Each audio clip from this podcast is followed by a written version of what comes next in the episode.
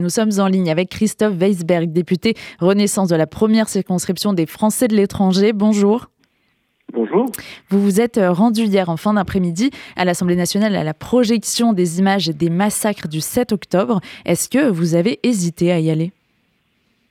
Je n'ai pas hésité parce que je pense que euh, l'objectif de cette projection, c'était euh, euh, de démontrer à certains députés qui ont eu des propos négationnistes euh, ce qui s'était passé et euh, et la violence, euh, la violence inouïe des attaques qui avaient eu lieu en Israël le 7 octobre. Et j'ai considéré que notre devoir de parlementaire, étant donné que ces propos avaient été tenus dans l'hémicycle, lors de l'hémicycle par des par des parlementaires, c'était de voir ces images et de pouvoir témoigner qu'elles avaient bien existé.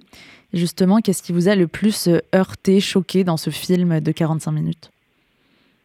Écoutez, je veux même pas essayer de rentrer dans les détails de ce que de ce qu'on a vu parce que euh, je pense que euh, malheureusement tout le monde a, une idée de ce que ces images peuvent être. Ce que je peux vous dire, c'est que ça ressemble euh, aux images qu'on a pu voir sur la Shoah, la Shoah par balle, la Shoah par crémation, des images, des images insoutenables, et puis des des auteurs de ces images qui sont euh, qui sont totalement euh, déshumanisés, décivilisés et euh, et qui tiennent des propos qui on n'imagine pas possibles aujourd'hui.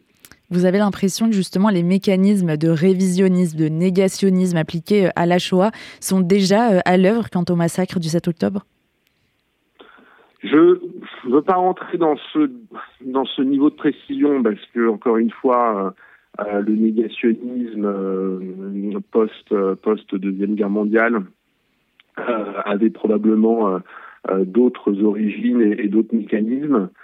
mais ce que j'entends dans ce relativisme, en tout cas, parce que négationnisme c'est encore l'étape d'après, oui, c'est une forme de, de, de, banalisation pour expliquer que finalement euh, la, réaction de telle ou telle organisation euh, serait disproportionnée par rapport à ce qui s'est passé. Donc euh, c'est une c'est une volonté de minimiser quelque chose euh, et, et, évidemment a un objectif un objectif politique et je pense que c'est extrêmement dangereux. C'est pour ça encore une fois que, que je pense que cette projection était nécessaire.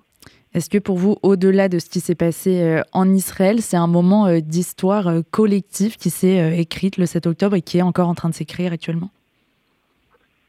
Évidemment, parce que ça a des répercussions au-delà de ce qui se passe là où les là où ces crimes ont eu lieu. donc ça a forcément des, des des répercussions euh, politiques euh, et, des conflits qui vont avoir lieu euh, dans, tous les pays. Hein. Moi, je suis député, vous l'avez dit, d'Amérique du Nord.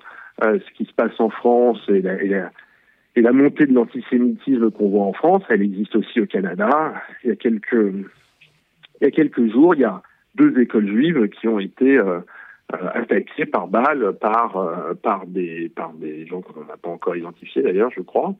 Euh, et ça, ça se passe à Montréal euh, et aux États-Unis aussi. Il y a une augmentation euh, euh de, de, de, de, des attaques, des délits, des crimes antisémites qui, qui explosent. Elle se retrouve d'ailleurs aussi euh, dans d'autres formes de racisme. Hein. Donc, euh, donc on voit bien que cette tension monte et que toutes les, tous les racismes vont, vont se poursuivre. Donc oui, ça a beaucoup de répercussions et je crois que le rôle, nous, d'élus, euh, et de représentants, euh, c'est d'essayer d'apaiser un maximum, d'où l'importance d'aller dans ces marches, la marche de dimanche dernier, qui est une marche euh, pacifique qui est une marche qui vise à, à soutenir euh, le peuple juif par rapport aux attaques dont il a été euh, victime depuis un mois. Je pense qu'on a un devoir de responsabilité extrêmement important et euh, je, je, crois que le risque, c'est justement que certains, euh, je pense évidemment à la France insoumise, hein, qui est la, la, plus forte sur ce sujet-là. Euh, Et justement, ça vous a fait quoi de, de voir hier David Guiraud euh, présent à la, à la projection? Bah évidemment, il y a toujours un sentiment de gêne. Euh, ses propos sont, sont, sont tellement abjects, les propos qu'il a tenus en Tunisie étaient abjects. Je, au moins, je lui, euh, je lui trouve le, le courage, le mot est un peu fort, mais au moins il est allé, euh, il est resté pendant 45 minutes pour voir ces images. ce qui, moi, je, n'ai vu que que deux députés de la France insoumise hier, et au moins je lui reconnais le, le, le, courage d'être revenu à cette projection. C'est déjà, c'est déjà un premier pas. Donc, au moins, je, je, ne voulais pas tirer sur l'ambulance après ça, parce que j'imagine qu'il s'est un peu repenti. Après, ses réactions, elles sont, elles ne sont probablement pas à la hauteur, mais au moins il l'a fait.